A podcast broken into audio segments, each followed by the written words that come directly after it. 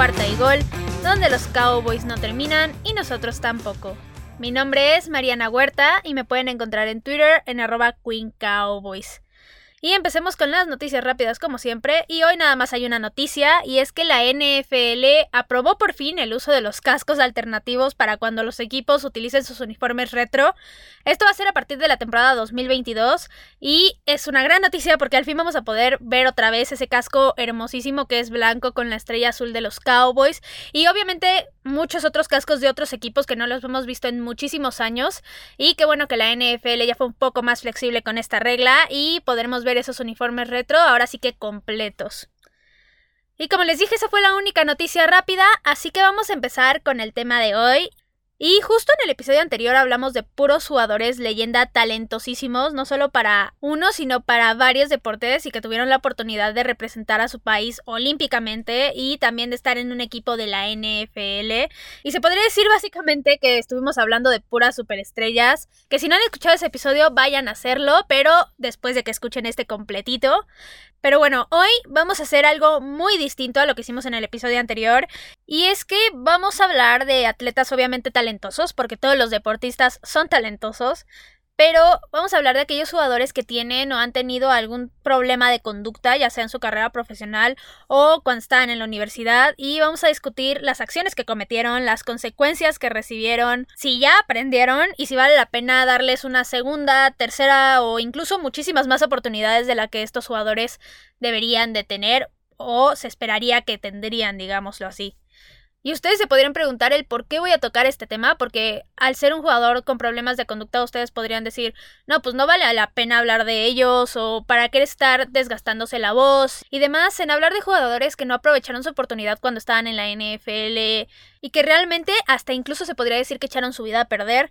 Pero voy a hablar justo de estos jugadores y no porque haya habido siempre, porque eso es una realidad, siempre han estado ahí, sino porque, en especial con los Cowboys, Jerry Jones suele darles muchas oportunidades y suele confiar en ellos a pesar de los errores que hayan cometido. Incluso si el error es completamente grave, confía en ellos y les da esa segunda, tercera, cuarta oportunidad. Y esto ha sido desde siempre. No ha sido solamente con un jugador que digamos haya sido su consentido, sino que ha sido a lo largo de la historia y lo repite bastante seguido. Y esto ha tenido resultados mixtos, desde los jugadores que han corregido el camino y que han sabido ya no volver a cometer estos errores y aprovechar justo esa oportunidad que les está dando Jerry Jones de volver a jugar y de poder estar en un equipo de la NFL. Pero también han estado los jugadores que repiten una y otra vez el error, que no aprenden, que no maduran y que básicamente les vale que les hayan dado una tercera, cuarta, quinta oportunidad y vuelven a hacer lo mismo y vuelven a caer en ese error y vuelven a echar a perder otra vez esa oportunidad que se les está dando. Y justo por eso voy a hablar de este tema, por Jerry Jones y su afinidad o necedad, no sé cómo llamarle, de confiar en estos jugadores y darles mil oportunidades. Pero bueno, ha habido varios jugadores de los Cowboys que han pasado justo por esta categoría de jugadores conflictivos, con problemas de conducta, algunos incluso con problemas con la ley, etcétera, etcétera, etcétera. Y voy a hablar de muchos de ellos, pero lo voy a dividir en jugadores activos y en los jugadores que han sido históricos de los Cowboys. Y primero voy a hablar de aquellos jugadores que están actualmente en el roster y que en algún punto de su carrera han tenido alguno de este tipo de problemas, ya sea drogas, ya sea violencia, etcétera, etcétera, etcétera. Y voy a empezar con el que más problemas ha tenido y él es Randy Gregory. Y con él los problemas vienen desde el combine, o sea, ni siquiera estaba todavía en NFL y ya había tenido su primer problema porque ahí fue donde falló su primer drug test en la NFL por salir positivo a marihuana. Y digamos que uno podría pensar que ningún equipo lo iba a seleccionar y que ya sus oportunidades iban a disminuir muchísimo, pero como era un jugador que tenía muchísimo talento en ese entonces y que realmente muchos equipos necesitaban a alguien así en la posición, pues al final los Cowboys decidieron confiar en su talento y lo terminaron drafteando en la segunda ronda del draft en 2015. Y uno podría pensar que Randy Gregory, pues ya, obviamente en el combine ya metiste tu error y bla, bla, bla, y ya no vas a volver a cometer errores y vas a aprovechar que realmente un equipo confía en ti. Pero las cosas no terminaron siendo así. Desde entonces, Randy Gregory ha seguido con sus problemas de abuso de sustancias prohibidas y ha pasado por múltiples suspensiones. Primero, en febrero de 2016 lo suspendieron cuatro juegos. Luego falló por segunda vez un drug test y la suspensión se aumentó a 10 juegos en septiembre de 2016. Después se perdió toda la temporada de 2017 completa, justo igual por una suspensión. Y la última suspensión que tuvo fue en 2019, donde volvió a fallar con un drug test y fue suspendido de manera indefinida. Y pues ya ahí, después de fallar tanto test y después de seguir saliendo una y otra vez con abuso de sustancias, uno podría pensar que sería bastante complicado que Randy Gregory volviera a jugar no solamente en los Cowboys, sino en la NFL.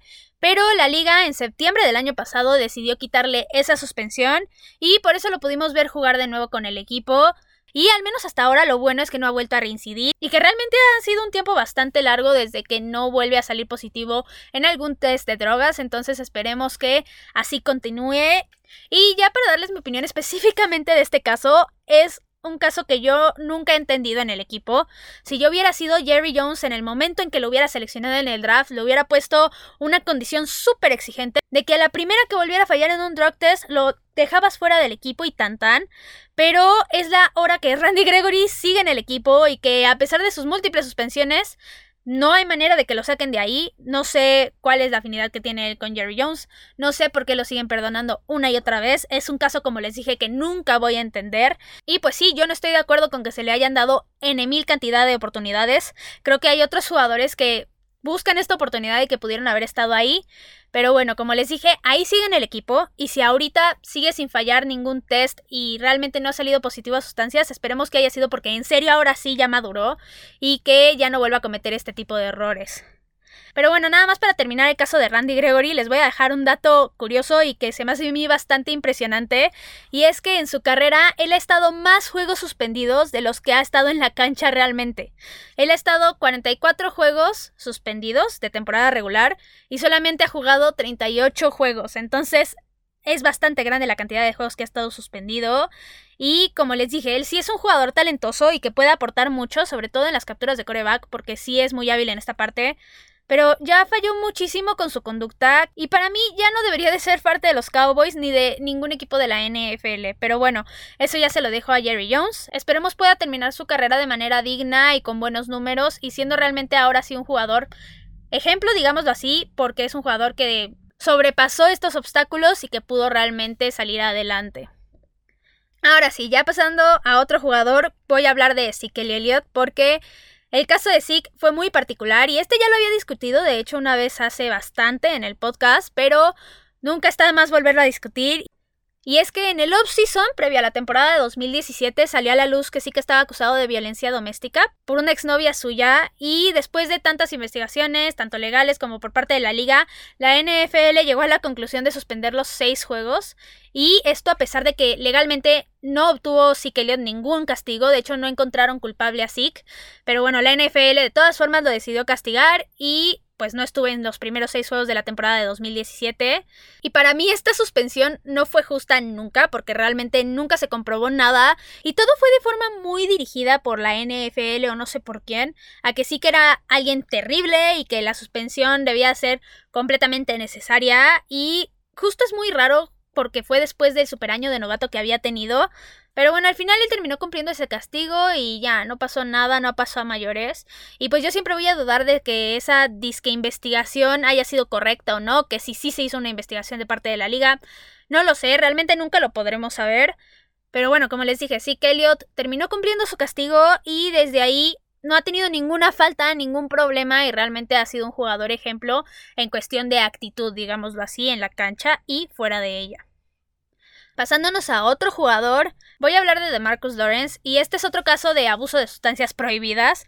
De estos hay muchos, es muy común, no solamente con los Cowboys, sino con N cantidad de equipos, con todos me atrevería a decir. Y pues en 2016 DeMarcus Lawrence falló un drug test y normalmente cuando pasa eso la liga procede a una suspensión directamente, pero también los jugadores antes de que esto pase tienen una chance de apelar la decisión y todo esto obviamente para evitar esa suspensión o hacerla un poco más corta. Y obviamente les comento esto porque de Marcus Lawrence intentó apelar la decisión, pero su apelación terminó fallando porque su positivo al drug test no fue por marihuana, que es normalmente por lo que apelan, sino que fue por anfetaminas, entonces no sirvió de nada y terminó siendo suspendido obviamente. Pero él, igual que Zeke, terminó cumpliendo el castigo y desde ahí no ha vuelto a cometer ninguna falta disciplinaria. Entonces, digamos que sí maduró, cometió ese error, pero ya lo aprendió y sigue siendo un jugador clave en la defensiva del equipo y ojalá continúe así. Y para terminar con los jugadores activos, voy a hablar de tres jugadores del draft del 2021. Y justo porque estos tres jugadores tuvieron problemas en sus carreras universitarias, unos más graves que otros. Y voy a empezar por Micah Parsons. Y lo que pasó con él fue que lo acusaron de hacer novatadas. Pero al final nunca se comprobó nada y realmente nunca tuvo cargos de nada. De hecho, él dijo que estas acusaciones eran falsas, lo cual no se me haría para nada difícil, pero uno nunca sabe. Entonces realmente ese caso quedó ahí no se comprobó si era cierto o si era falso. Y pues al final Micah Parsons salió libre de esa, digámoslo así. Otro jugador que tuvo problemas en la universidad fue Kelvin Joseph. Él fue seleccionado en la segunda ronda por el equipo y él tuvo problemas en 2019 en LSU por incumplir las normas del equipo y de hecho terminó siendo transferido a Kentucky para terminar su carrera. Y él de hecho sí declaró que habló con los Cowboys antes de ser seleccionado sobre esta situación y dijo que se disculpó con su equipo en LSU y que al final ya aprendió de toda esa situación y que terminó madurando. No lo dudo porque ya pasó bastante desde 2019 y al final si te terminaron transfiriendo a otra escuela pudo haberse hasta acabado tu carrera. Entonces no dudo que él ya haya aprendido y que realmente haya madurado. Y el último jugador del que voy a hablar es del tackle Josh Ball, porque esta es la situación más grave de todas. Él fue seleccionado en cuarta ronda por el equipo y él fue acusado en la universidad múltiples veces por violencia doméstica con su exnovia. Él fue acusado de golpearla, de azotarla contra unas escaleras y de muchas otras agresiones más. Y al final terminaron siendo 11 incidentes de violencia por el cual fue acusado y por el cual fue denunciado este Josh Ball. Y según los Cowboys, sí investigaron lo suficiente y por eso lo terminaron seleccionando. Y desde mi punto de vista, no está bien que los Cowboys hayan confiado así como así, según hayan hecho sus investigaciones y demás, sobre un cuate, sobre un jugador que literalmente tiene una orden de restricción para no acercarse a una exnovia. A mí no me brinda nada de confianza, pero pues aquí como siempre Jerry Jones no lo tomó como un punto muy grave y lo terminó seleccionando. Yo no lo hubiera hecho, creo que alguien que golpea a su exnovia y que lo acusaron 11 veces por algún acto de violencia no debería tener cabida en la NFL, no solamente en los Cowboys, sino en la liga completa, porque al final habla de un jugador o de una persona ya que es muy agresiva, que no respeta a las mujeres, que probablemente no respete absolutamente a nadie y que puede arreglar lo que sea con violencia, lo cual es bastante, bastante malo. Yo por esta razón no lo hubiera seleccionado, pero al final Jerry Jones y Stephen Jones también, porque justo él salió a declarar lo de las investigaciones que había hecho el equipo, decidieron confiar en él, decidieron darle un voto de confianza y esperemos que no hayan metido la pata y que realmente este voto de confianza no sea una pérdida de tiempo y no haya sido una selección completamente desperdiciada.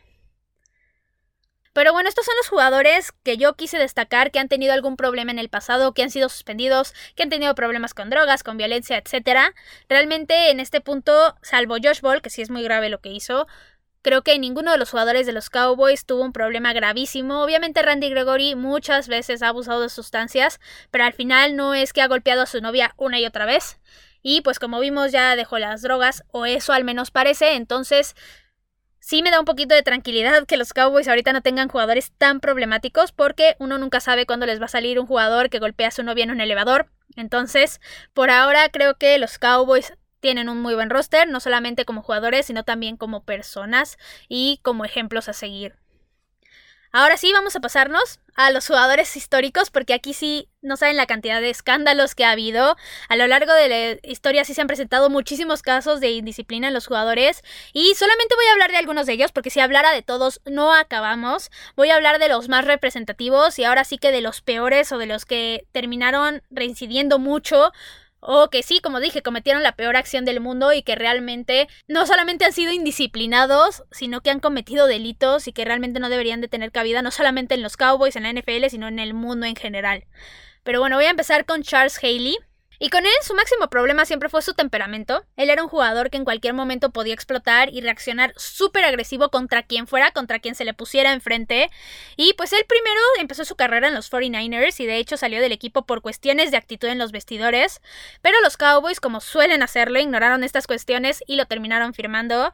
Y aún así, no estuvo tan mal la decisión De hecho, lo único grave que hizo él en los Cowboys fue que se estrelló con todo y casco contra una pared de concreto en la temporada de 1993, básicamente porque literal estaba haciendo un berrinche porque el equipo todavía no firmaba a Emmitt Smith, pero eso fue todo. A la siguiente semana terminó el equipo firmando a Emmitt y todo salió perfectamente bien y ya no pasó a mayores, digámoslo así. Pero pues sí, si tienes un jugador que se estrella contra una pared, pues algún problema tiene. Y la verdad es que es un problema que sí puede afectar al vestidor y puede afectar a sus compañeros anímicamente hablando, o incluso en una de esas se pone bien loco y no se estrella contra una pared y se estrella contra una persona. Entonces por eso es lo que digo que su mayor problema era su temperamento y cómo reaccionaba. Y al final, ya después de su carrera de fútbol americano, él terminó saliendo diagnosticado con trastorno de bipolaridad y aquí se terminó explicando por completo todas sus acciones y todos sus comportamientos. Yo ahorita para nada les estoy diciendo que estén bien esas acciones, pero al menos una explicación lógica, digamos, sí terminaron teniendo y qué bueno que solamente era esto, que era algo realmente médico y que no era que el jugador estaba completamente loco y que simplemente reaccionaba agresivo porque quería reaccionar agresivo. Ahora vamos a pasarnos a una superestrella del equipo, y voy a hablar de Michael Irving. Y es que el receptor más legendario de los Cowboys estuvo envuelto en un súper escándalo en el offseason de 1996 porque Irving fue encontrado por unos policías en una habitación de un motel con dos bailarinas con poca ropa y con uno de sus compañeros de equipo, con Alfredo Roberts, con más de 10 gramos de cocaína y con más de una onza de marihuana y obviamente en un estado no favorable para él, en un estado bastante malo. Y obviamente por esta acción al final fue culpado Michael Irving por posesión de cocaína y de marihuana. Y el castigo terminó siendo de libertad condicional, más una multa de 10 mil dólares y 800 horas de servicio comunitario. Y digamos que no salió tan caro su errorcito. Aunque él también era un jugador bastante problemático y después en su carrera tuvo otro problema ahora en la cancha con un compañero de equipo con el cual se peleó en el training camp. Pero afortunadamente ahí para Michael Irving, Jerry Jones terminó metiendo las manos y terminó arreglando todo el asunto para que esto no pasara a mayores y para no terminar afectando la libertad condicional de Michael Irving. Y pues digamos ese fue el problema más grande que él tuvo en su carrera, pero como les dije era un jugador bastante indisciplinado y que sí cometía un error tras otro, tras otro, tras otro. Pero al final aquí Jerry Jones lo terminó perdonando y ahorita Michael Irving para mí es una fascinación y es increíble verlo en NFL Network y también como animador de los Cowboys porque al final sube uno que otro video de hype en el estadio de los Cowboys. El video para iniciar los partidos es con él, entonces realmente creo que sí cambió, creo que maduró muchísimo y que realmente ahorita no es la persona que era en ese entonces, que era una persona joven muy inmadura y que le valía lo que hacía y que pensaba que podía hacer lo que quisiera. Entonces sí, Michael Irving maduró y ahorita ya nada que ver con ese chavo que era antes. Ahora voy a hablar de otro caso que también es muy particular y es el de Greg Hardy. Y aquí sí fue completamente ilógico que los Cowboys lo firmaran, porque todo en él era básicamente un enorme red flag de no me firmes y casi casi de que tenía un letrero en la frente de no, soy conflictivo, no te convengo, pero aún así Jerry Jones decidió hacerse de la vista gorda y terminó firmándolo. Y pues les cuento un poquito la historia de Greg Hardy. Él empezó su carrera en los Panthers en 2010 y él ya había tenido unos números fantásticos en la temporada de 2012 y 2013, pero todo en su vida se empezó a complicar a partir de 2014 cuando terminaron arrestando por violencia y amenazas contra su exnovia y ese mismo año el juez de su caso lo encontró culpable pero nunca terminó cumpliendo su sentencia porque apeló la decisión y cuando tenía que ir la víctima a declarar, nunca apareció y pues tuvieron que retirar los cargos básicamente. Y a pesar de que, como dije en un inicio, lo habían encontrado culpable, ya después no se pudo hacer nada y él siguió normal. Entonces después de esto la NFL lo terminó colocando en la lista de jugadores exentos y esta lista significa que iba a continuar recibiendo su salario pero sin poder jugar. Y así continuó todo hasta 2015 cuando los Cowboys lo terminaron contratando en marzo pero aquí le salió mal la jugada porque en abril la NFL lo encontró culpable justo de la violencia y de los cargos de su exnovia y le terminaron dando una suspensión primero de 10 juegos y después afortunadamente para él esta fue reducida a 4 juegos cuando se acercaba ya la temporada y pues terminó jugando 12 partidos en aquella temporada y estuvo bien al principio pero después bajó su nivel y no fue nada espectacular. Y al final el equipo terminó por no renovarlo después por los problemas de actitud que tenía. De hecho, Jason Garrett salió a decir que sí tenía muchos problemas en la cancha, en los entrenamientos, con sus compañeros y demás, entonces que no les convenía tenerlo ahí. Y pues obviamente, o sea, si ves que es un jugador que es problemático desde un inicio, pues para qué lo firmas, ¿verdad? Y pues sí, fue un absurdo que al final lo terminaran trayendo a los Cowboys, porque era enorme el problema en el que estaba metido. Y pues una persona así, que sí encontraron culpable, debería de ser cancelada por absolutamente todos, como les dije, por los equipos de la NFL y por el mundo en general, porque una persona violenta es una persona que muy probablemente no vaya a cambiar y al final vuelva a cometer este tipo de acciones. Y pues él para acabarla también tenía sus problemas con drogas, o tiene, quién sabe, porque en 2016 lo terminaron deteniendo por posesión de cocaína y pues como les dije, una persona así no cambia normalmente, si comete errores de este tipo es una persona mala. Y pues al final los Cowboys se terminaron dando cuenta de eso y de que no les convenía y solamente lo tuvieron ahí un año pagándole a una persona que muy probablemente no valía la pena. Pero bueno, ya con Greg Hardy, él ya no está en la NFL, después se terminó dedicando a la UFC y pues él sigue ahí. De hecho, su última pelea fue a finales de 2020, pero pues al final no voy a seguir hablando de él, creo que no vale la pena. Y es una persona, como les dije, que demostró una y otra vez que no vale a dedicarle tiempo ni esfuerzo ni nada por el estilo. Y el último jugador del que voy a hablar también es un caso súper particular que cuando ocurrió fue de no inventes, o sea, en serio está pasando esto. Y es el caso de Josh Brent. Y pues él también era un jugador súper conflictivo. Con él todo empezó en 2009, cuando todavía ni siquiera estaba en la NFL, porque lo encontraron culpable de andar manejando bajo la influencia de sustancias y tuvo que estar dos meses en la cárcel y hacer servicio comunitario y dar una multa y demás. Y aún así, a pesar de esto, los Cowboys decidieron darle un lugar en el equipo en el 2010 y todo iba bien hasta 2012 porque aquí en 2012 fue encontrado culpable de homicidio bajo intoxicación porque estuvo involucrado en un accidente donde iba intoxicado obviamente a una velocidad tremendamente superior al límite que había en la avenida donde iba y pues lamentablemente él iba junto con Jerry Brown, un compañero de equipo suyo en ese momento, y Jerry Brown terminó falleciendo y pues por esta razón encontraron a Josh Brent como culpable de homicidio.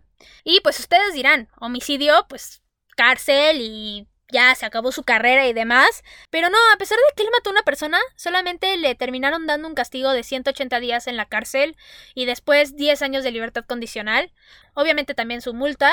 Y pues como les dije, todo el mundo pensaría que después de semejante problema, después de estar en la cárcel y de haber matado a un compañero suyo, no tendría lugar en la NFL ya, jamás en la vida, pero pues sí terminó regresando porque en 2014, después de cumplir una suspensión de 10 juegos, pudo regresar a jugar, pero aún así nunca regresó a estar en forma y en 2015 el equipo lo terminó colocando en la lista de jugadores reserva retirados. Y pues ya eso fue todo para Josh Brent en la NFL y en cualquier equipo. Y ya después de muchos, muchos años, él en 2019 volvió a caer en la maldad porque fue arrestado por estar intoxicado en la calle en un estacionamiento de un Wendy's. Y de hecho él se estaba resistiendo al arresto diciendo que era jugador de los Cowboys y pues la verdad, qué vergüenza, o sea, ya cometiste todos los errores del mundo, mataste a un compañero de equipo, y aún así, ahí sigues diciendo que que eres jugador de los Cowboys. Cuando sí lo fuiste en un momento, pero terminaste arruinando esa oportunidad, la verdad es que qué oso, qué vergüenza. Y pues sí, aquí tenemos otro caso de un jugador que no aprendió, que no aprovechó las oportunidades que le estaban dando y que al final terminó echando toda la basura.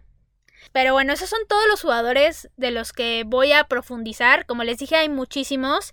Y ahora les voy a dar mi opinión nada más de estos jugadores en general. Y pues yo pienso muy distinto a Jerry Jones en estos casos. Para mí, un jugador que ya incidió en estas prácticas es muy probable que lo vuelva a hacer y que no pare nunca. Entonces yo no tengo tanto problema en que les den una segunda oportunidad, pero sí tengo muchísimos problemas en que les den más de una.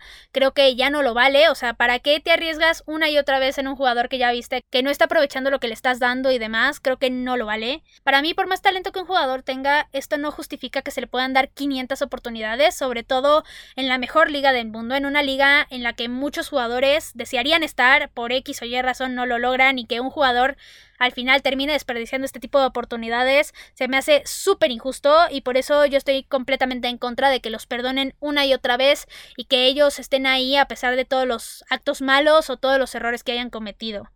Yo la verdad nunca voy a entender qué pasa por la mente de estos jugadores que deciden volver a cometer estos errores y no creo que valga la pena averiguarlo porque hay muchos otros atletas que están buscando esa oportunidad, que luchan mucho por ella y que al final la valoran muchísimo y por eso yo prefiero dedicarles mi pensamiento, mis palabras a este tipo de jugadores que realmente lo aprovechan y que realmente hacen lo mejor y le sacan el mayor provecho y el mayor jugo a estar en la NFL.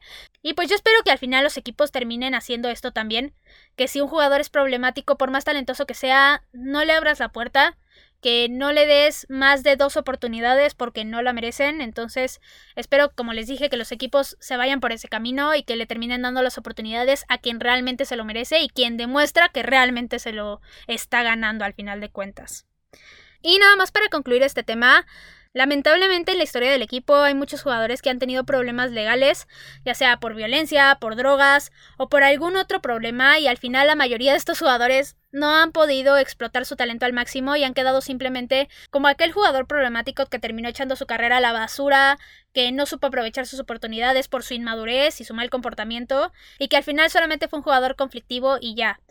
Yo, como les dije, sí soy muy intolerante con este tipo de actitudes, entonces sí que Jerry Jones les dé tantas oportunidades a este tipo de jugadores me saca un poco de quicio porque la mayoría de las veces no sale bien esto y los jugadores nunca terminan de madurar y vuelven a caer una y otra vez. Pero bueno, al final cada quien su vida y si estos atletas no aprovechan esa oportunidad única de estar en la NFL, terminan viendo las consecuencias y terminan, como dije, siendo olvidados o siendo recordados por las cuestiones incorrectas y pues pierden su chance de convertirse en leyendas y terminan siendo solamente una vergüenza para el equipo, para su familia, para la NFL, para quien sea. Y pues eso fue todo por el episodio de hoy. Recuerden que me pueden encontrar en Twitter en arroba Queen Cowboys y en arroba cuarta y. Ya saben, cualquier duda, comentario, opinión, lo que sea que necesiten me lo pueden dejar ahí en Twitter. También recuerden que si les gustan los episodios, recomiéndenlos con quien ustedes gusten. Y esperen mucho más contenido porque los Cowboys no terminan y nosotros tampoco. Cowboys en cuarta y gol.